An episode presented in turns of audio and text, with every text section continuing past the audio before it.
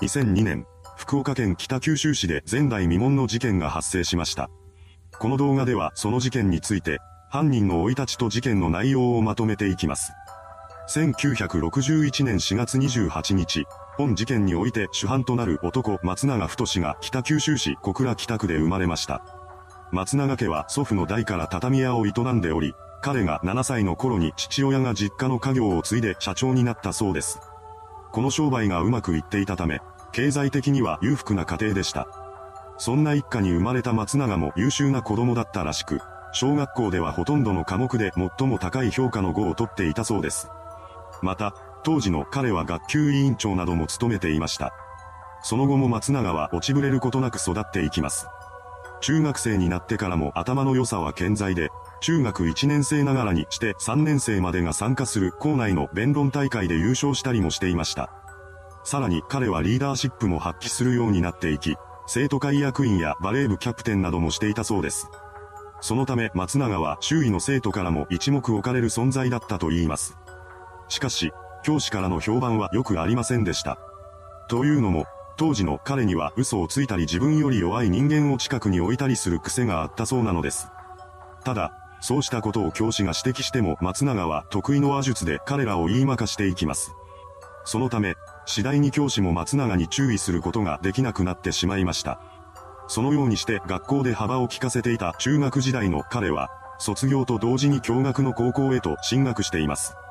そこには後に松永の共犯者として事件に関与することとなる女尾形純子も通っていたようです。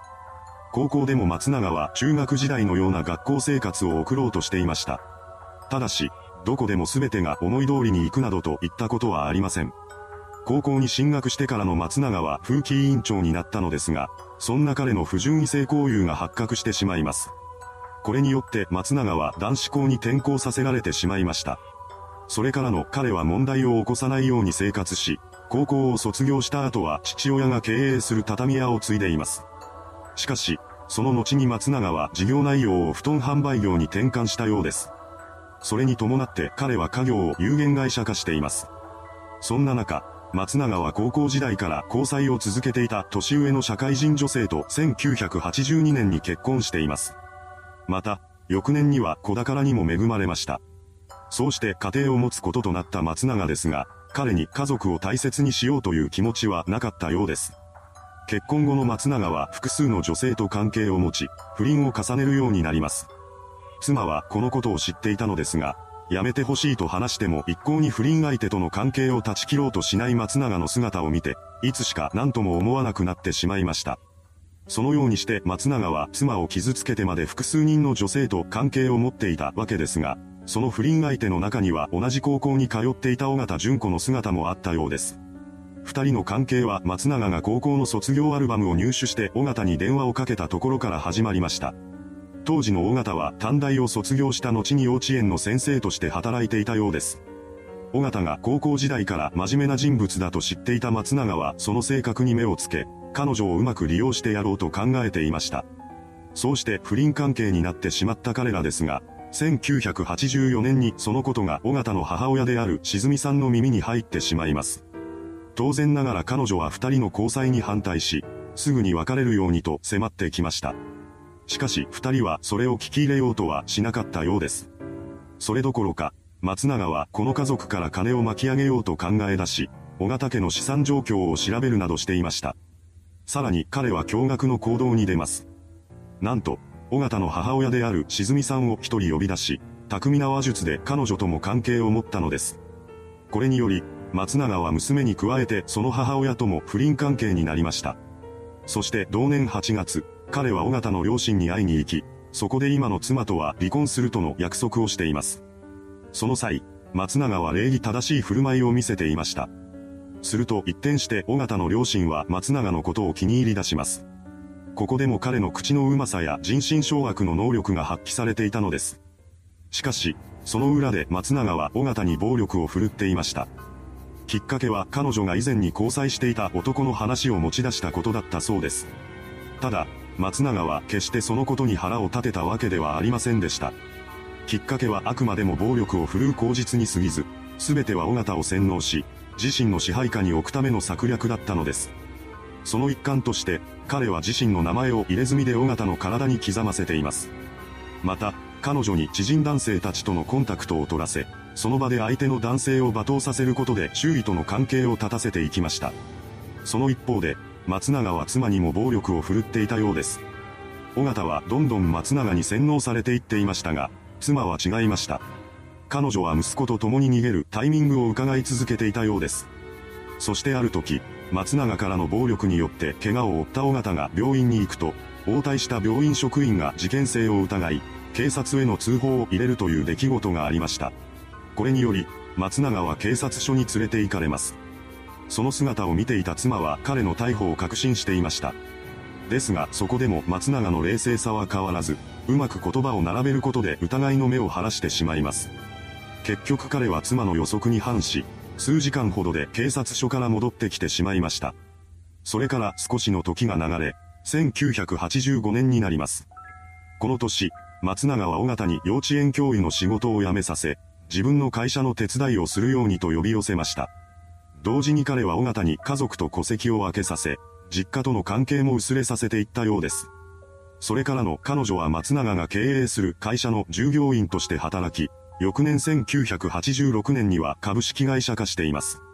そのようにして順調に事業を拡大させていった彼らですが、会社の実態は悪質な詐欺商法で人々から金を巻き上げているだけだったようです。具体的な事業内容としては、ほとんど価値のないような粗悪品の布団を高額で売りつけるという商売でした。また彼らは客に布団を売りつける際にヤクザなどといったワードを出して脅しつけていたそうなのです。さらに、松永は従業員がミスをするたびに罰金を課し、売り上げを出さない従業員に対しては暴行を加えていました。この頃から彼は従業員に序列をつけ、上位の者に下位の者を攻撃させていたようです。松永は自身の会社内でも独裁者になっていました。なお、彼はこの詐欺商法によって1億8000万円もの大金を手にしています。そうして金銭面的には潤っていた松永家ですが、妻の女性は常に夫の元を離れたがっていました。ですが子供がいたためになかなか踏み出せずにいたようです。そうして彼女が躊躇している間も松永からの暴力は続きます。これが次第にエスカレートしていったことで妻はついに決意を固めたようです。1992年1月、彼女は長男を連れて家を飛び出し、警察に被害の申告をしました。これを受けた警察職員は相談所の紹介をし、そこでしばらく過ごすようにと勧めてくれたようです。そしてこの2ヶ月後、彼女は正式に松永との離婚を成立させました。こうしてついに母子は彼から解放されたのです。これにより、残された尾形は松永の愛人という立場から内妻という立場に変わっています。それからも二人は会社の経営を続け、荒稼ぎしようと考えていました。しかし、このタイミングで松永に恐怖した従業員が次々と逃げ出すようになってしまいます。そうして働き手がいなくなっていったことで会社の業績はみるみるうちに悪化していきました。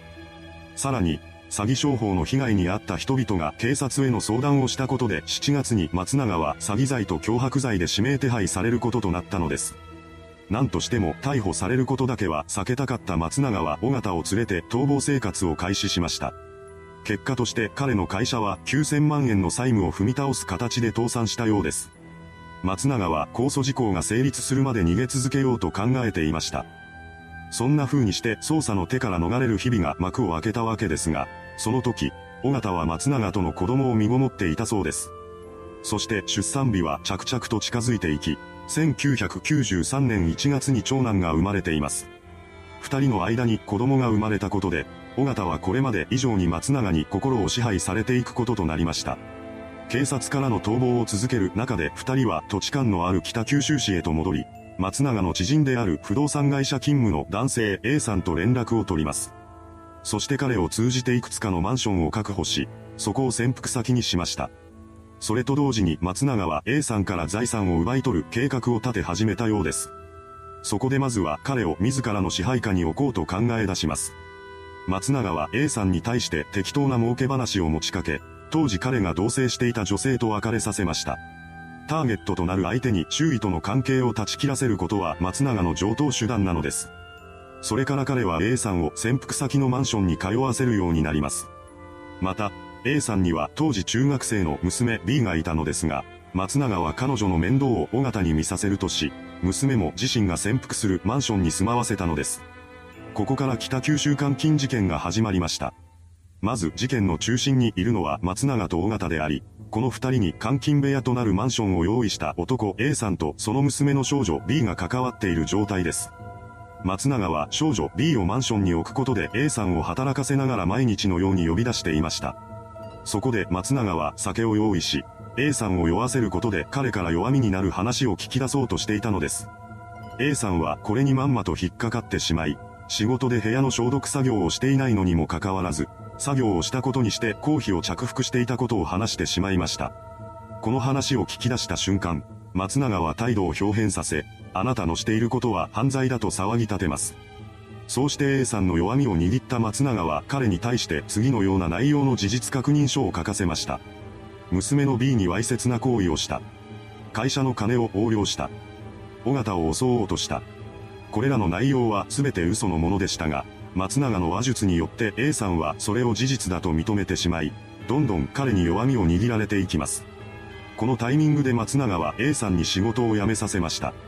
そして彼も潜伏先のマンションに住まわせるようになったのです。それから松永と尾形の二人は A さんに暴行を加え始めました。松永はターゲットを洗脳する際、恐怖心を植え付けるためにあるものを使用していたそうです。それは電気でした。まず最初に彼はターゲットを裸にさせます。そして電気コードの先に金属製のクリップをつけた自作の拷問器具を取り出し、それを相手につけることで電流を流していたのです。A さんに対する暴行には尾形だけでなく、娘の B も加担させていました。この時点で彼女も松永の支配下に置かれてしまっていたのです。そうして A さんに対する攻撃が続けられていきます。また、ある時からは食事も満足に与えなくなりました。その結果、1996年2月26日に彼は衰弱死してしまったのです。